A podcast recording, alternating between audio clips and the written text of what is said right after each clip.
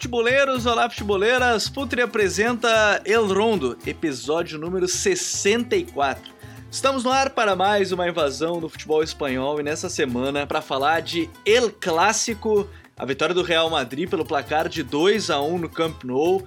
São alguns números muito interessantes do jogo que a gente tem para trazer. A invencibilidade do Real Madrid no Camp Nou, Barcelona que não vence nenhuma das duas equipes de Madrid, as principais, né, entre Atlético e Real, há nove jogos. Então tem muita coisa para a gente comentar no episódio de hoje. Por isso, já aqui comigo, Vini Dutra. Tudo bem, Vini? Tudo certo? Fala, Gabi. Fala, Smack. Estamos aí.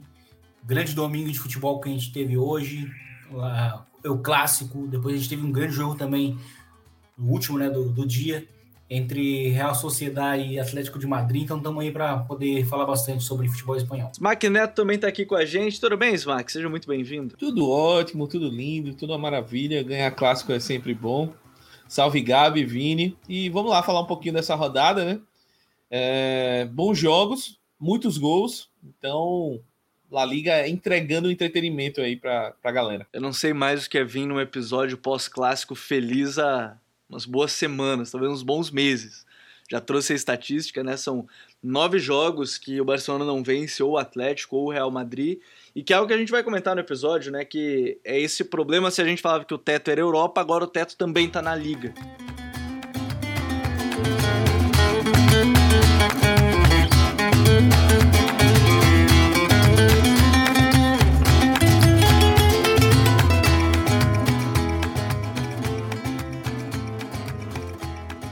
De maneira geral, Vini, para a gente começar a falar desse jogo, acho que a gente pode começar destacando o Vini Júnior, né? É, assim, a gente sempre comenta que a evolução dele já vinha nessa temporada, mas ter um clássico em alto nível é para coroar uma, um início de temporada muito bom dele, né? Sim. É, ele tem boas atuações no Camp Nou, né? Uh, no, até no mesmo período do Zidane ali é, e do Solari também, ele ele tem, teve atuações boas no, no Camp Nou e, é, e nessa é, é para coroar justamente a temporada de evolução que ele tem, tem, tem apresentado já com sob o comando do Ancelotti. É uma temporada onde ele marca mais gols, onde é uma temporada em, em, que ele é mais ameaçador, uma temporada em que ele tem tomado boas decisões na, em campo e esse jogo foi, né, principalmente o primeiro tempo, né, é, quando ele teve mais acionado, é, foi foi basicamente o um exemplo disso, porque a gente viu um Vinícius Júnior que no pior momento do Real Madrid no jogo, né, que foi aquele início, é, ele era uma, ele, ele, era exatamente o desafogo do time. Ele era ameaça, o cara que acelerava para o lado de campo, foi um problema para o Mingueça no, no, no, mano a mano. É, tem uma participação bem grande no gol, né? Principalmente tomando boas decisões. É, ele não optou por dar um passe óbvio que seria para o Alaba, né? Que estava mais próximo dele. Então ele pensou na jogada, ele buscou mudar a direção, né, procurando ali o Rodrigo, e o Rodrigo também não dá um passe óbvio, que é teoricamente ali o, mais, o mais próximo, que seria o, o Benzema, que atrai né, os dois zagueiros, e, e aí encontra muito bem o Alaba entrando na área.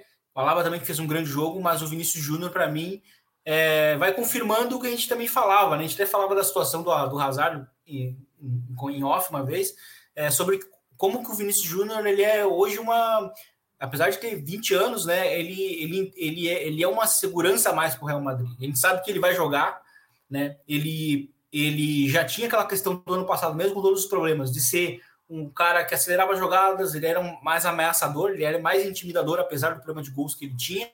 Só que neste ano a gente está vendo o Vinícius Júnior muito inteligente. Ele está tomando boas decisões, ele está influenciando no ataque do Real Madrid. Então, assim, não foi só o, o, o, passe-chave que ele deu no lance, mas a atuação em si, sobretudo nos primeiros 45 minutos, foi, foi de fato para coroar a grande temporada que o Vinícius Júnior tem feito. O lance do gol também acho que é legal de destacar. A virada foi de canhota, não foi nem com a direita, né? Mostrando a qualidade ali para ele conseguir fazer a inversão para o Rodrigo.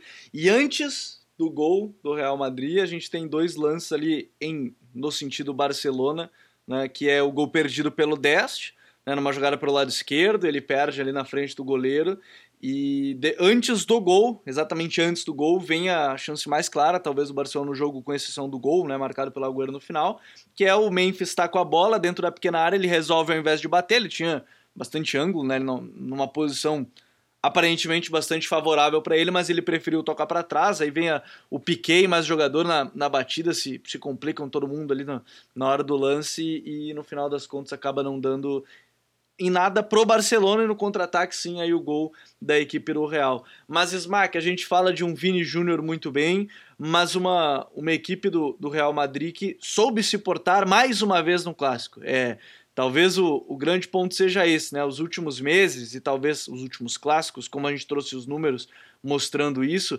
é um Real Madrid que tem muita tranquilidade para jogar os clássicos. Não é algo que é, tem sido uma pressão, como a gente vê pelo menos do lado do Barcelona, uma pressão muito grande sempre quando joga esses jogos de maior nível, né? É, Gabi, eu acho que isso está muito relacionado à espinha dorsal do time, né? Por mais que o Real Madrid seja até o apelidado ultimamente de Baby Madrid, né, principalmente por causa da parte ofensiva ali com o Rodrigo, o Vinícius, é, o Camavinga chegando e ganhando minutos na temporada, é, o próprio Militão, que é um cara jovem, é, o Mendy, que é um cara jovem também, enfim. Mas a espinha dorsal do time ali com é, o Courtois, com o Casimiro, com o Modric, Kroos, Benzema, são caras rodados, experientes, que dão essa tranquilidade para esse momento do clássico, né? Eu acho que o Barcelona até tem jogadores é, desse naipe, mas são jogadores que tecnicamente estão um pouco abaixo, ou pelo menos estão rendendo abaixo no Barcelona, que é o caso do Piquet, por exemplo, o Busquets, que é um cara que está jogando muito na seleção, mas no Barcelona não não está conseguindo transportar esse nível de atuação. Então, os jogadores do Barcelona jovens talvez sintam um pouco mais esse peso e obviamente também o peso do Barcelona é muito maior por conta da saída do Messi, né? A gente falou aqui desde o momento que o Messi decidiu ir para o PSG que seria uma temporada muito difícil também por isso, né? Como você vai remontar o seu time sem o maior jogador da história do clube lá?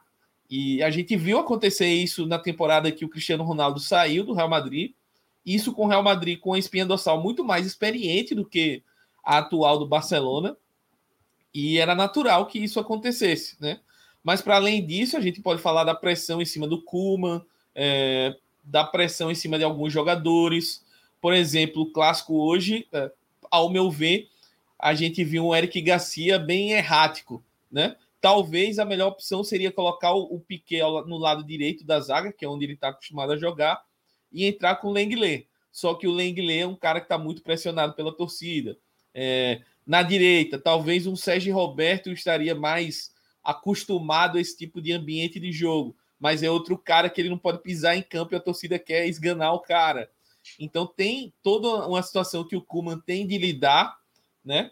E ao mesmo tempo a gente tem que também criticar a estratégia do Kuman, né? Mais um jogo grande que ele fracassa na estratégia dele ele até acertou em alguns pontos, como por exemplo na, na, pressão da saída de bola do Real Madrid, isso foi bem efetivo, principalmente nos primeiros 20 minutos ali do clássico, mas é, como o Vini até destacou na, durante o jogo no nosso grupo, é, ele a pressão dele não pegou, acho que o principal cara da saída de bola do Real Madrid, que era o Alaba. E o Alaba fez um grande jogo, conseguiu achar passes importantes. Quando ele teve um pouco mais de espaço, ele conseguiu desafogar e foi o cara que acionou muito o Vini, o Kroos ou o Modric no meio e que deu essa, esse desafogo para a saída de bola do Real Madrid. E foi assim que o Real Madrid é, conseguiu levar perigo para o gol do Barcelona. Então, talvez focar um pouco mais a pressão no Alaba e não no Militão ou no próprio Mendy é, surtisse um pouco mais de efeito. Eu achei que, concordei com o Vini também, achei que o, o Alaba teve um pouco mais de folga para fazer essa saída e foi letal, né? Ele marcou o primeiro gol numa dessas folgas e o time conseguiu ameaçar bastante o gol do Barcelona também em outras oportunidades que ele se conectou com o Vini ou conectou com o Kroos ou Modric, que conectou com o Vini. Achei que o, o lado direito do Barcelona, a tentativa do Kuma de dobrar entre aspas laterais, né, colocar o Deste e o Mingueza não, não surtiu o efeito desejado. O Vini acabou com o jogo no primeiro tempo. Tanto é que ele largou no Mingueza e no segundo tempo apostou no Dash. O Dash quase entrega a paçoca para o Vini, né? depois conseguiu se recuperar na velocidade, que é uma grande virtude dele no segundo tempo. mas no geral foi um clássico em que o Real Madrid teve é, um pouco mais de tranquilidade. É, eu, como torcedor do Real Madrid, foi um dos poucos clássicos que eu assisti que eu, em nenhum momento eu senti assim. O Barcelona até ameaçou no segundo tempo, no lance do segundo gol, por exemplo, poderia ter sido 1 a 1 ao invés de 2 a 0 mas não foi aquela sensação de, pô, o Barcelona tá ameaçando muito, é, esse jogo vai empatar, vai virar. Achei, como torcedor, achei um pouco tranquilo, entre aspas. Achei que esse é o tipo de, de situação que o Barcelona vai precisar melhorar nos jogos grandes se quiser algo mais assim na temporada, né? E, e para fechar, é, me espantou muito o Kuma na, na, coletiva de imprensa, ele chegar e falar: não, é, o jogo de hoje mostrou que nós estamos no mesmo nível que o Real Madrid e tal. Por mais que eu ache que o, o Real Madrid não fez um grande jogo, é, o Barcelona para mim foi abaixo, no, no, geral aí. Acho que o, o, por mais que tenha tido mais a bola, um pouco mais de volume, digamos assim, mas o Real Madrid foi o time que mais criou perigo, criou chances, poderia até ter aumentado o placar. O Benzema perdeu duas oportunidades, teve essa do Vini que o Dash conseguiu travar. É, acho, acho que teve um, um, bom chute do Modric que foi travado também. Acho que no, no geral o Real Madrid foi superior mesmo e, e mereceu a vitória. E o Kuma chegar no final e, e, mandar essa de ah, não, foi nivelado tal. Muito mais pelo placar do que outra coisa. Acho que também fala um pouco sobre o momento do, do Barcelona em termos da, da pressão sobre ele e o quanto ele está precisando defender o seu trabalho. Eu, eu, eu, tenho algumas impressões, eu não sei se vocês concordam, eu acho que tem algumas coisas. Por incrível que pareça, eu vi pelo menos um ou outro ponto positivo no Barcelona no jogo de hoje. E eu acho que a pressão que o Smack destacou nos primeiros 20 minutos, elas, eu acho que é um ponto. Mas um outro, e eu acho que ele é inversamente proporcional aos problemas defensivos, é que o Eric e o Busquets na saída de bola estavam muito bem. Tanto o Eric conduzindo, chegando no meio campo. O Eric chegava no meio campo muitas vezes com a bola. E o Busquets não tendo que baixar entre os zagueiros. Acho que essa é a melhor coisa que pode fazer o Koeman porque é assim que o Busquets é bom na Espanha, ele não rebaixa porque tem o Aspilicueta, né, que é o lateral direito, ele fica como base, então o Busquets é, digamos, o, o, o quarto homem dessa saída de bola, né, dos três atrás e mais ele, ele seria esse quarto homem. É, eu acho que aí tem dois pontos, que aí você tem que medir o risco, né, de ter o Eric defendendo, que a gente sabe, desde que antes dele chegar a gente já comentava que não era uma virtude dele. O gol hoje também, esse 1 a 0 vem muito disso, ele é atraído facilmente pelo Benzema, abre o corredor, abre o espaço dele todo ali para o Alaba receber a bola, sendo que o Piquet já estava próximo ali do, do Benzema. E essa pressão acho que de certa forma ela encaixa. Mas tem uma coisa, Vini, que eu acho que pode mudar em termos de auxílio ao Barcelona, mas aí não é para agora, é, ou melhor, assim, pode até ser para agora, mas é algo que o Barcelona vai ter que pensar, é que a ponta direita ela ainda é algo assim, meio solto, né? Você tem aí tentativa do Dest, que é melhor ali do que como lateral, mas isso não significa muita coisa. O Demir já foi tentado, mas ele é um ponta que joga mais por dentro e, e não tem funcionado muito nesse sentido. É, eu não gosto de botar minha expectativa no Dembélé porque toda vez que eu coloco ele vai lá e lesiona.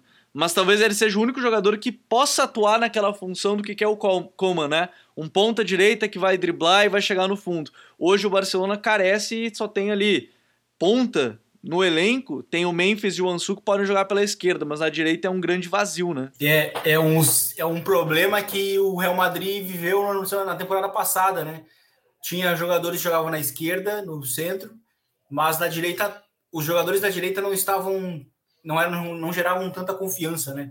A gente, é óbvio que o, Bale acabou depois saindo de, saindo por empréstimo, mas tinha sido o Bale, que não é um cara que já estava em final de, de ciclo né, no clube. A gente tinha o Rodrigo, que joga até melhor na esquerda, justamente por poder se, se associar, né, e tal, mas ele de, dos tempos para cá se consolidou como cara da direita.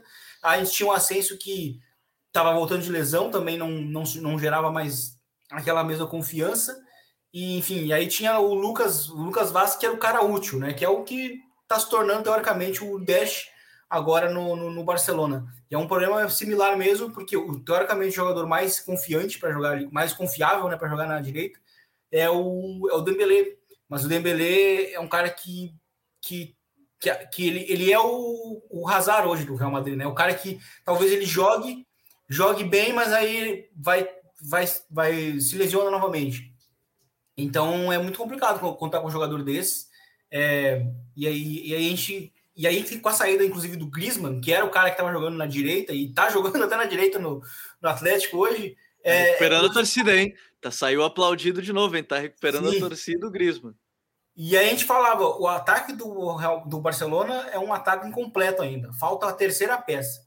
E agora com a saída do, do Griezmann, isso aí ficou de fato consolidado, né? E o Dest, nota-se que é, é uma, é uma opção muito é, pontual, assim. É algo que vai ser utilizado em alguns jogos, é, talvez né, funcione em alguns jogos, mas não acho que para as noites de Champions, para os jogos mais pesados, vai, é, vai funcionar. Né? Então, o Barcelona realmente vai para, pelo menos para a próxima temporada, o Barcelona vai ter que cuidar, vai ter que cuidar com isso ou contar o que eu acho que não vai acontecer com, com um bom retorno do, do Dembélé, né? Mas sobre os pontos positivos realmente da partida do Barcelona, a pressão alta e a pressão pós-perda no início foi muito boa realmente. É, é óbvio que o desenho, o desenho da pressão, até com o Ismael citou, esteve estranho, porque justamente o zagueiro, o melhor zagueiro com a bola do Real Madrid era o zagueiro, era o homem livre, né? Essa, essa, essa pressão, inclusive, poderia ser direcionada pro, pro, pro, pro, pro Militão, que é o, né, ele ser o homem livre e aí ele acabar não conseguindo fazer o time progredir. E porque isso, inclusive, separa o, o, próprio lado mais forte do Real Madrid, né? Forçar o Real Madrid a sair pela direita, o lado forte do Real Madrid é o lado esquerdo, né? A gente tem agora o Alaba, o Mendy, que, que também é um lateral muito confiável saindo, o Vinícius Júnior, jogador mais, mais ameaçador. É, mas em questões ofensivas, realmente, eu acho que o Barcelona está gerando dúvidas. Mas um outro ponto negativo que eu acho que o, que o, que o, que o Barcelona deu hoje nessa partida foi defender o espaço, porque assim, talvez isso não ficou muito evidente, porque o plano do Real Madrid era muito direto. Era ter a bola já, e já ameaçar logo o gol. Mas os momentos de defender o espaço, ou seja, de, de, de, de defesa posicional, o Barcelona não foi muito sólido gerou, sabe, não defendeu muito bem o espaço, e isso aí foi um problema também que, que, eu, que eu observei, mas que por muita sorte para o Como no segundo tempo, o Real Madrid estava muito focado em, em encontrar logo o segundo gol num contra-ataque, né? E aí não ficou muito evidente isso. E eu acho que esses são, são pontos legais que o, que o Vini toca, é, tanto na questão da ponta direita e tem outros fatores ainda, né? A, a incerteza do Dembélé quanto à permanência, permanência, porque as informações na Espanha é que se ele não renovar, o contrato dele encerra ao final da, da, da temporada que vem. Se ele não renovar, o Barcelona vai querer vender ele agora, né? Então gera uma outra situação. E aí se fala em Sterling, por exemplo, por empréstimo do Manchester City, que seria um jogador mais barato, e poderia ser esse nome. E, e quando o Vini falou que falta a terceira peça, me lembrou muito as nossas analogias ao basquete, que é os, os trios que estão se formando no basquete. Né? Agora você forma só um Big Three, né? no Barcelona tem dois, tem o Memphis e o Ansu. Falta essa terceira peça de, de encontrar. O Frank hoje fez um jogo abaixo, né? Inclusive, né? se esperava muito dele. Eu vi muita gente comparando com o Rakitic, eu achei engraçado que o Rakitic já botou muito clássico no bolso, né? Já botou ali muito clássico no bolso e, enfim, já fez não dá gol decisivo em clássico e tudo Final mais. De a galera tem memória a galera tem memória curta. É, Essa não, corneta é. com Rakitic, mas OK. Até, é, até nos piores momentos chegava clássico, ele ele desempenhava em, em, clássico. Mas enfim, não era não era nem esse o ponto. O ponto da, da, da questão do extremo direito, o Smack também vale, e aí eu acho que é algo que a gente tem que debater é que no segundo tempo a gente tem a mudança da entrada do Coutinho, e aí a prova que não tem um outro ponta direita é que o Gavi teve que ser deslocado, e ali não se viu mais o Gavi no jogo, estava basicamente tentando ajudar de uma forma, mas o Coutinho, por outro lado, entrou bem, né? Eu acho que esse é um ponto. Não vejo ele sendo titular ou algo desse do gênero, mas o fato é que ele deu boas sensações. Só que eu não sei até que ponto é porque o Real Madrid focou em defender, em contra-atacar e deixou ele ter mais a bola, ou é de fato o Coutinho entrou bem no jogo? O que, que te pareceu a entrada do, do camisa do camisa 14, o, o Smack? Eu acho assim, eu acho que a gente tem que ter calma com o Coutinho, né? É um cara que ficou muito tempo parado, ele tá voltando aos poucos. Eu, particularmente, eu acho que a gente já teve essas discussões várias vezes É, não vejo o Coutinho jogando como um meia central, como ele entrou hoje, mas ele de fato, circunstancialmente hoje, entrou e jogou bem, tá? É, encontrou bons passes, deu uma dinâmica um pouco maior ali no meio, pisou bem na área, né? Tanto é que, assim, foi uma falha dele, mas ele estava dentro da área para finalizar no lance que poderia ser um a um e virou 2 a 0 para o Real Madrid. Ele fura a bola de uma forma até meio bizonha, mas ele estava lá, né? Uma coisa que a gente até cobrava do Coutinho, isso.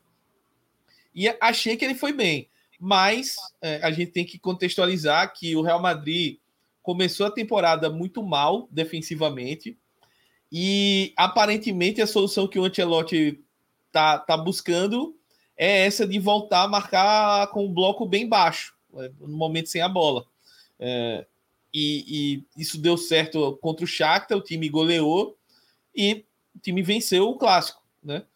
E isso tem esse efeito colateral de deixar o time adversário um pouco mais com a posse, é, trabalhar um pouco mais ali na intermediária, e o Coutinho teve espaço para isso. A gente cobra do Coutinho talvez um pouco mais de agilidade, um pouco mais de dinâmica, só que no jogo de hoje, por essa postura do Real Madrid, ele pôde dar dois, três, quatro toques na bola antes de dar um passe, antes de virar o jogo, buscar pensar melhor. E talvez em outros jogos, principalmente numa exigência europeia, que o Barcelona é, tá passando mal, né? Ganhou do Dinamo de Kiev, mas em casa 1 a 0 um jogo que poderia ter sido mais tranquilo, não foi. Vai ter um jogo de volta agora na Ucrânia que, se não vencer, por mais que o Benfica tenha sido sapecado pelo Bayern e deva ser de novo, mas complica, porque vai ter um confronto direto contra o Benfica. É, é um jogo complicado e talvez para esse contexto o Coutinho não, não entregue tanto. Mas assim, é, ele entrou bem, acho que pode ser uma opção que pode ser utilizada mais, mas tudo cai, recai nesse ponta direita do Barcelona que, como vocês bem discutiram, o time está precisando e não acha, né? Tanto é que depois ele tira o Gavi, coloca o Luke De Jong para uma solução de vamos sacudir bola na área, o Luke De Jong apagado. Ele coloca o Agüero depois para dar mais ainda presença de área. O Agüero até tem um ou outro lance ali de pivô, marca Mas tá o gol. muito sem ritmo, né? Ainda tá muito sem ritmo. É isso. O Barcelona ainda tem esse outro problema, né? O Ansu foi um cara que ficou um pouco abaixo hoje porque tá sem ritmo. É, o Barcelona não teve só para esse setor ofensivo Dembélé e o Pedro, por exemplo, estavam assistindo o jogo hoje, mas do lado de fora, então são duas ausências graves, né, para o time. Tem um Coutinho voltando, um Agüero voltando, então são muitos jogadores. O próprio Piquet ainda parece um pouco sem ritmo mesmo. Eu não sei se já é a idade pesando, é um, um cara que está é, é, ainda voltando ao seu auge físico. Talvez a idade cobre uma demora maior para ele voltar a esse auge. O Alba também é um cara que na esquerda não sofreu tanto, mas teve alguns embates ali contra o Rodrigo e o Rodrigo foi bem. Então é, é um, um, cenário do Barcelona que é um time que não pode contratar, tem algumas peças que estão abaixo fisicamente, outras não tem nível para estar no Barcelona, que eu acho que é o caso do Luke de Jong, mais escancarado assim. E tudo isso na mão do, de um técnico que aparentemente não tem a confiança da direção e que isso acaba, pra, ao meu ver, respaldando também no grupo, né? É meio que tipo, ah, esse cara vai sair aí a qualquer hora. Então, o trabalho, bem ou mal, fica prejudicado com relação a isso. Então, você desenvolver um trabalho, desenvolver uma, uma melhora do time no, num cenário desse é bem complicado. Eu até quero que a gente debata um pouco mais sobre isso. A gente vai dar uma rápida parada, mas eu vi hoje um tweet muito bom que eu acho que define muito bem essa situação do Barcelona atual, que é talvez o elenco não seja tão ruim quanto se fala e talvez o Coma não seja um técnico tão ruim quanto se fala, mas talvez as duas coisas juntas já não estejam mais caminhando para um mesmo lado. A impressão que passa é essa, em que pese tenha dado, se a confiança, o Laporta, dado várias entrevistas de confiança agora pro, pro pro Coleman e tudo mais, me parece que a gente está caminhando para algo nesse sentido. Só Mas... faltou o Laporta dizer que o Kuman estava prestigiado, né, para é. finalizar a entrevista com grande estilo. eu quero saber se lá na Europa também vai ter o comum acordo. O Newcastle teve, né? O Steve Bruce saiu por comum acordo com o Newcastle. Eu quero saber se vai ter aqui também no, no na Espanha. Mas a gente vai para uma rápida parada e na volta a gente discute um pouco mais do clássico e vamos falar aí do outro grande jogo da rodada entre Real Sociedad e Atlético de Madrid. Então a gente vai para uma rápida parada e já volta. Fala futeboleiros, tudo bem? Eu espero que vocês estejam gostando do episódio de hoje. Mas antes de seguirmos com esse bate-papo, eu quero fazer um convite para vocês. Se você quiser receber conteúdo exclusivo no site, ter acesso às matérias fechadas, vai lá na aba Club e faça parte do Futuri Club por apenas 12 reais mensais ou até mesmo em planos semestrais com desconto ou até mesmo anuais. Você ainda vai ter direito a desconto nos cursos do Futuri. Então, fique ligado. Além disso, eu quero lembrar para vocês que esse episódio também tem o apoio do Futuri Pro, o departamento de análise e mercado do Futuri. Seu time gasta menos dinheiro e ganha mais jogos. Para mais informações, mande um e-mail para comercial@futuri.com.br.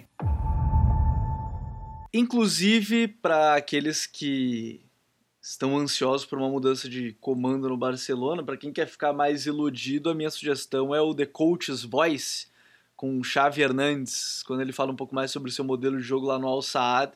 Tava discutindo isso com o Vini quando acompanhei o vídeo no, no final da semana e quem olhar e não se iludir, eu acho que olhou errado. O problema é se iludir muito e já querer imediato. Então, assim, assistam, que é muito legal. Eu acho que é é muito interessante ver essas ideias. Tem vários vídeos legais lá. Tem, por exemplo, do Mourinho no, na Inter de Milão 3 a 1 no Barcelona. Tem vários outros treinadores. Tem o Tite, tem uma. É, o do Tite é até o maior, eu acho, que é o Tite da Copa América 2019.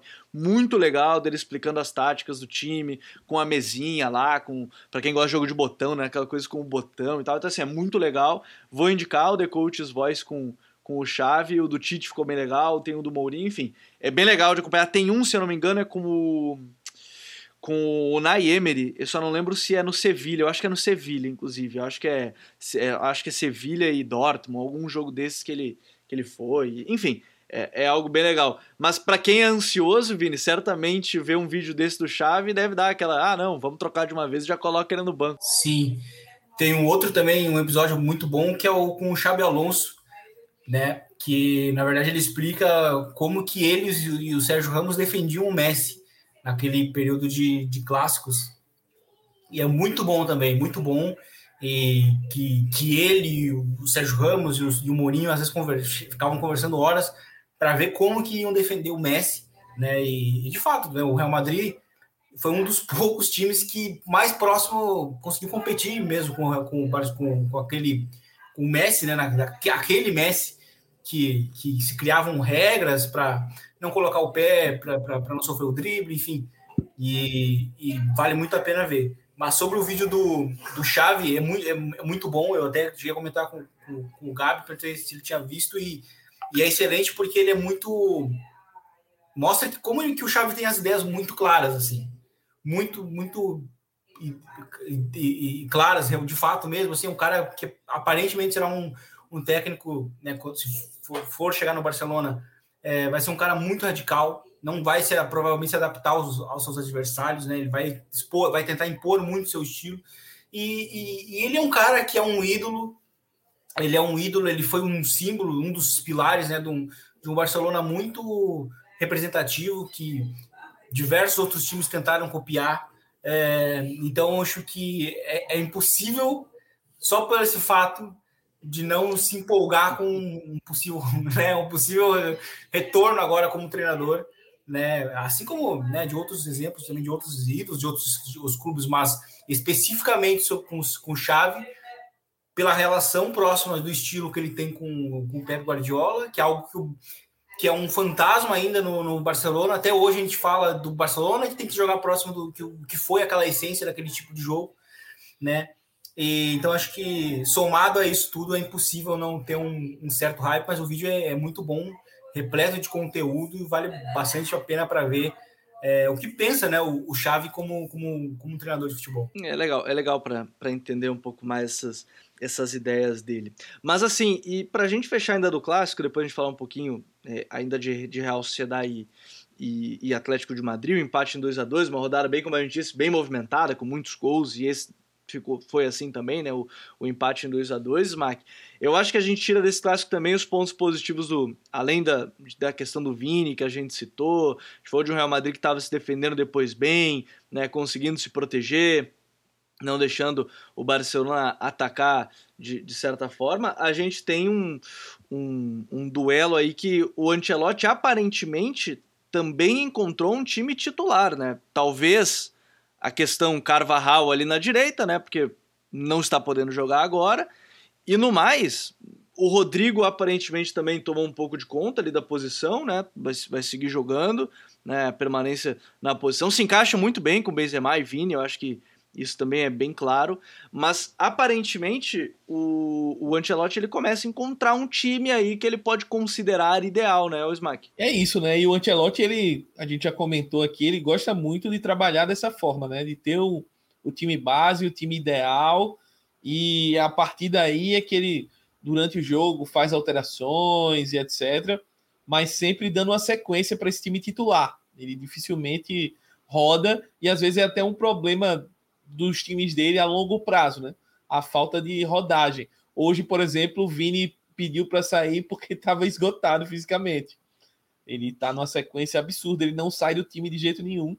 O que, assim, para quem nos anos, nas temporadas anteriores, viu o Vini fazer um grande jogo, depois sair do time, ficar dos jogos fora, depois voltar, é, é ótimo. reclamações semanais aqui. É, né? Só que, ao mesmo tempo, agora também vamos dar um, um refresco pro menino. Pô. No, no, jogo contra o Shakhtar, ele podia ter saído do jogo. É, já estava 4, 5 a 0 ele podia ter dado um descanso e o Vini ficou até o último minuto do jogo. E hoje ele pediu arrego, literalmente, assim. Mas é, essa questão do ataque do Real Madrid é, me surpreende, porque eu achei que o, o Ancelotti ia dar um pouco mais de é, tentativas, assim, para o ataque mais experiente, né? Principalmente o Hazard, porque o caso do Bale é um caso muito diferente, né? Um cara que não consegue ficar saudável, mas o Hazard tá sentando e o Vini tá com a moral lá em cima. O Rodrigo é um cara que ganhou a posição no campo e tá indo muito bem. E o Ancelotti tá dando essa confiança para eles. Eles se complementam muito bem com o Benzema. E acho que acho que o time é esse. E um outro destaque nesse time titular ideal, entre aspas, para mim foi o Mendy. A volta dele foi fundamental ali na esquerda. Ele deu uma sustentação que a gente esperava e que ele já entregava nas outras temporadas, né? A lesão dele foi um baque bem duro aí para o Real Madrid. Se a gente pensar principalmente na, na, temporada passada ali, naquela reta final de Champions ainda, que o time estava sonhando, o, o Mendy fez muita falta e é um cara que nesses primeiros jogos também do Ancelotti fez falta. E esse retorno dele agora é, é fundamental. É, a defesa nos dois jogos tomou um gol e um gol ali do Agüero no escorregão do Alaba. Eu acho que o Alaba cortaria aquele cruzamento se não fosse o escorregão. Então, bem ou mal, o time passou a defender um pouco melhor a área e somada a, a ao novo tipo de marcação que o, que o está implementando um pouco mais uma postura um pouco mais retraída no momento defensivo. É, isso tem rendido frutos defensivamente. E enquanto isso, ofensivamente, o time está com o melhor ataque da La Liga, 24 gols. Acho que é o único time que passou dos 20 gols na La Liga até agora é o Real Madrid e com um jogo a menos, né, do que boa parte dos outros competidores. Então é um time que está sendo é, criado aí. Eu não sei se vai dar para chegar para competir pra, na Europa em grande estilo, mas eu acho que é um time que, para a Liga, é um time que deve competir até o final aí com, pelo título. Acho que o Real Madrid está se colocando, está se candidatando a esse título da La Liga. E a vitória de hoje, por mais que não seja o Barcelona de outros tempos, mas é uma vitória que chancela essa candidatura aí. Contra, hoje eu diria que Atleti, uh, Sevilha também, a Real Sociedade, vamos ver se consegue aguentar esse pique, mas são os times que estão mais à frente aí nesse momento. Curiosamente, de fato, né, o Smack falou do, dos 20 gols, sim, o Real Madrid é o único que passou, tem 24, né? Atrás, o segundo melhor ataque é o Raio Valecano, olha a curiosidade, 17 gols marcados, É, no top 3 ainda você tem com 16 gols marcados o Sevilha, né? Mas é bem curioso aí que o segundo melhor ataque da competição neste momento é a equipe do Raio Valecano, que na rodada agora perdeu, né, por 3 a 2 para a equipe do, do Betis. Indo adiante, só para a gente fechar o episódio, a gente tem que falar, né? Se, na semana passada a gente comentou sobre o novo líder, né? Que era a Real Sociedade. Ela segue como líder, né? Com 21 pontos. É bem verdade que o Real Madrid, como bem citou o Smack, assim como o Sevilla e Atlético, todos têm um jogo a menos, assim como o Barcelona e o Bilbao, né? O Atlético. Algumas equipes têm um jogo a menos, de fato né? E, e aí o, o, Real Madrid tá um ponto só da, da Real Sociedade, o Sevilha também, o Atlético sim tá, tá a três pontos. O Vini, a gente falou de um jogo bem interessante, né? Um, uma Real Sociedade que conseguiu ali é, fazer um 2 a 0 depois toma um empate ali através de muito sufoco do Atlético de Madrid. O que, é que te pareceu esse jogo? Muito bom, um jogo que o primeiro tempo da Real Sociedade foi muito bom, foi um dos melhores 45 minutos, talvez a temporada de um time da La Liga. Foi muito bom e, e a gente está falando de uma Real Sociedade que estava sem vários jogadores titulares, né? sem, sem o Zubimendi, sem o Erzabal, sem o Carlos Fernandes, sem o Barrinetcheia. É, o Larramente quase sempre está lesionado, mas também não estava não, não disponível. O Nacho Monreal também não estava. E, e, ainda assim, a gente viu um, um, um Emmanuel que conseguiu é, trabalhar muito bem o jogo. Primeiro, é, estabelecendo assim desenhos táticos diferentes ao longo da partida, né? Iniciando é, o jogo defensivamente é, num 4-1-4-1, mas quando atacava o time, né, o, que é muito comum na Real Sociedade, né? Ficar com a estrutura com três zagueiros, mas é porque o, o time iniciou de fato com três zagueiros, né? O Elustondo, o, o, o Zubeldia e o, e o Lenormand, né? E aí com, a gente tinha aquele trio e aí a gente via a Real Sociedade jogando num, numa espécie de 3-1-4-2, né? Porque o Sorlote, que sem a bola virava um ponta pela esquerda, se tornava um atacante ao lado do Isaac, e ele foi muito importante, não só marcando o gol, é, 1 a 0 mas, né, o, o mas é, também conduzindo, né? Sendo importante nessas transições né, do, do time da Real Sociedade no início do jogo. O Sorlote foi muito bem na, na partida. É, tá me, tá me, tá me, tá me agradando muito ele como uma dupla com o Isaac, justamente porque são dois é, atacantes é, muito móveis, que participam muito do jogo.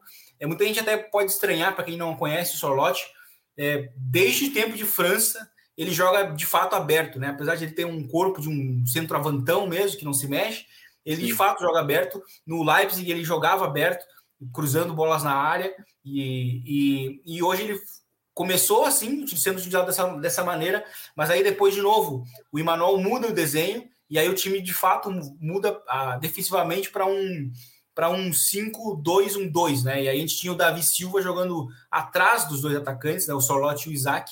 E o Davi Silva fez um grande jogo também, um grande primeiro tempo, comandando o, o centro do campo, combinando muito bem ali com o Guevara e com, e com o Merino, né? Então, assim, jogaram muito, o meio campo jogou muita bola as, pressão, a pressão alta do Atlético de Madrid, é, que começou jogando no 4-3-3, foi facilmente batida todo o tempo.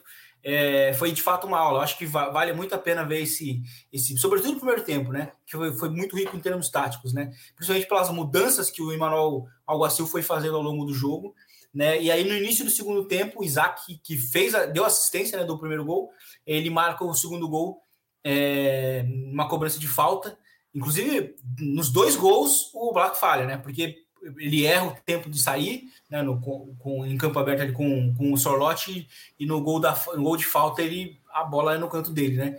E... Foi meio mão de alface no gol da falta, né? Meio mão de alface. Ele ainda chegou na bola, mas a bola passou. Isso. É, e aí, e aí depois desse 2 a 0 a gente viu um Atlético de Madrid que reagiu novamente tem sido, inclusive, uma atuada nessa temporada, né? Jogos muito ruins do Atlético de Madrid em vários períodos, aí o time tendo que, muito no coração, recuperar. Foi assim com o Milan, foi assim com o Liverpool, né? E foi de novo agora contra a Real Sociedad. No segundo tempo conseguiu empatar ali no, né, com o gol do, do Soares, né? É, que foi que inicia né, a, a, reação, com o time utilizando muitos pontas né, para mandar a bola na área. E, enfim, depois o time conseguiu empatar com uma cobrança de pênalti, mas é, um jogo ruim, sobretudo no primeiro tempo, muito ruim do Atlético de Madrid. É, demorou bastante para mexer ali o, o Simeone. mas me chamou muita atenção a atuação da Real Sociedade sem diversos é, jogadores importantes no time e é o que a gente conversou quando a gente falou da Real Sociedade na semana na temporada na semana passada, né? É, é um time que é muito fiel à ideia e eu acho que sem ter hoje vários jogadores com diversos desfalques e o time muito fiel à sua ideia de jogo, de sair jogando curto, né, buscar ter a posse, buscar jogando curto e, e, de uma maneira associativa quando tem a bola, é, foi a prova no, novamente, né? A gente viu um time muito fiel apesar dos desfalques. Ah, meu único pedido é Isaac. Minha campanha já é Isaac no Barcelona. Vou começar a campanha nosso 9 low cost aí de quer dizer, low cost entre aspas, né? Certamente vai sair caro lá da Real Sociedade, mas vai ser mais barato que muito jogador. É a minha campanha nesse momento.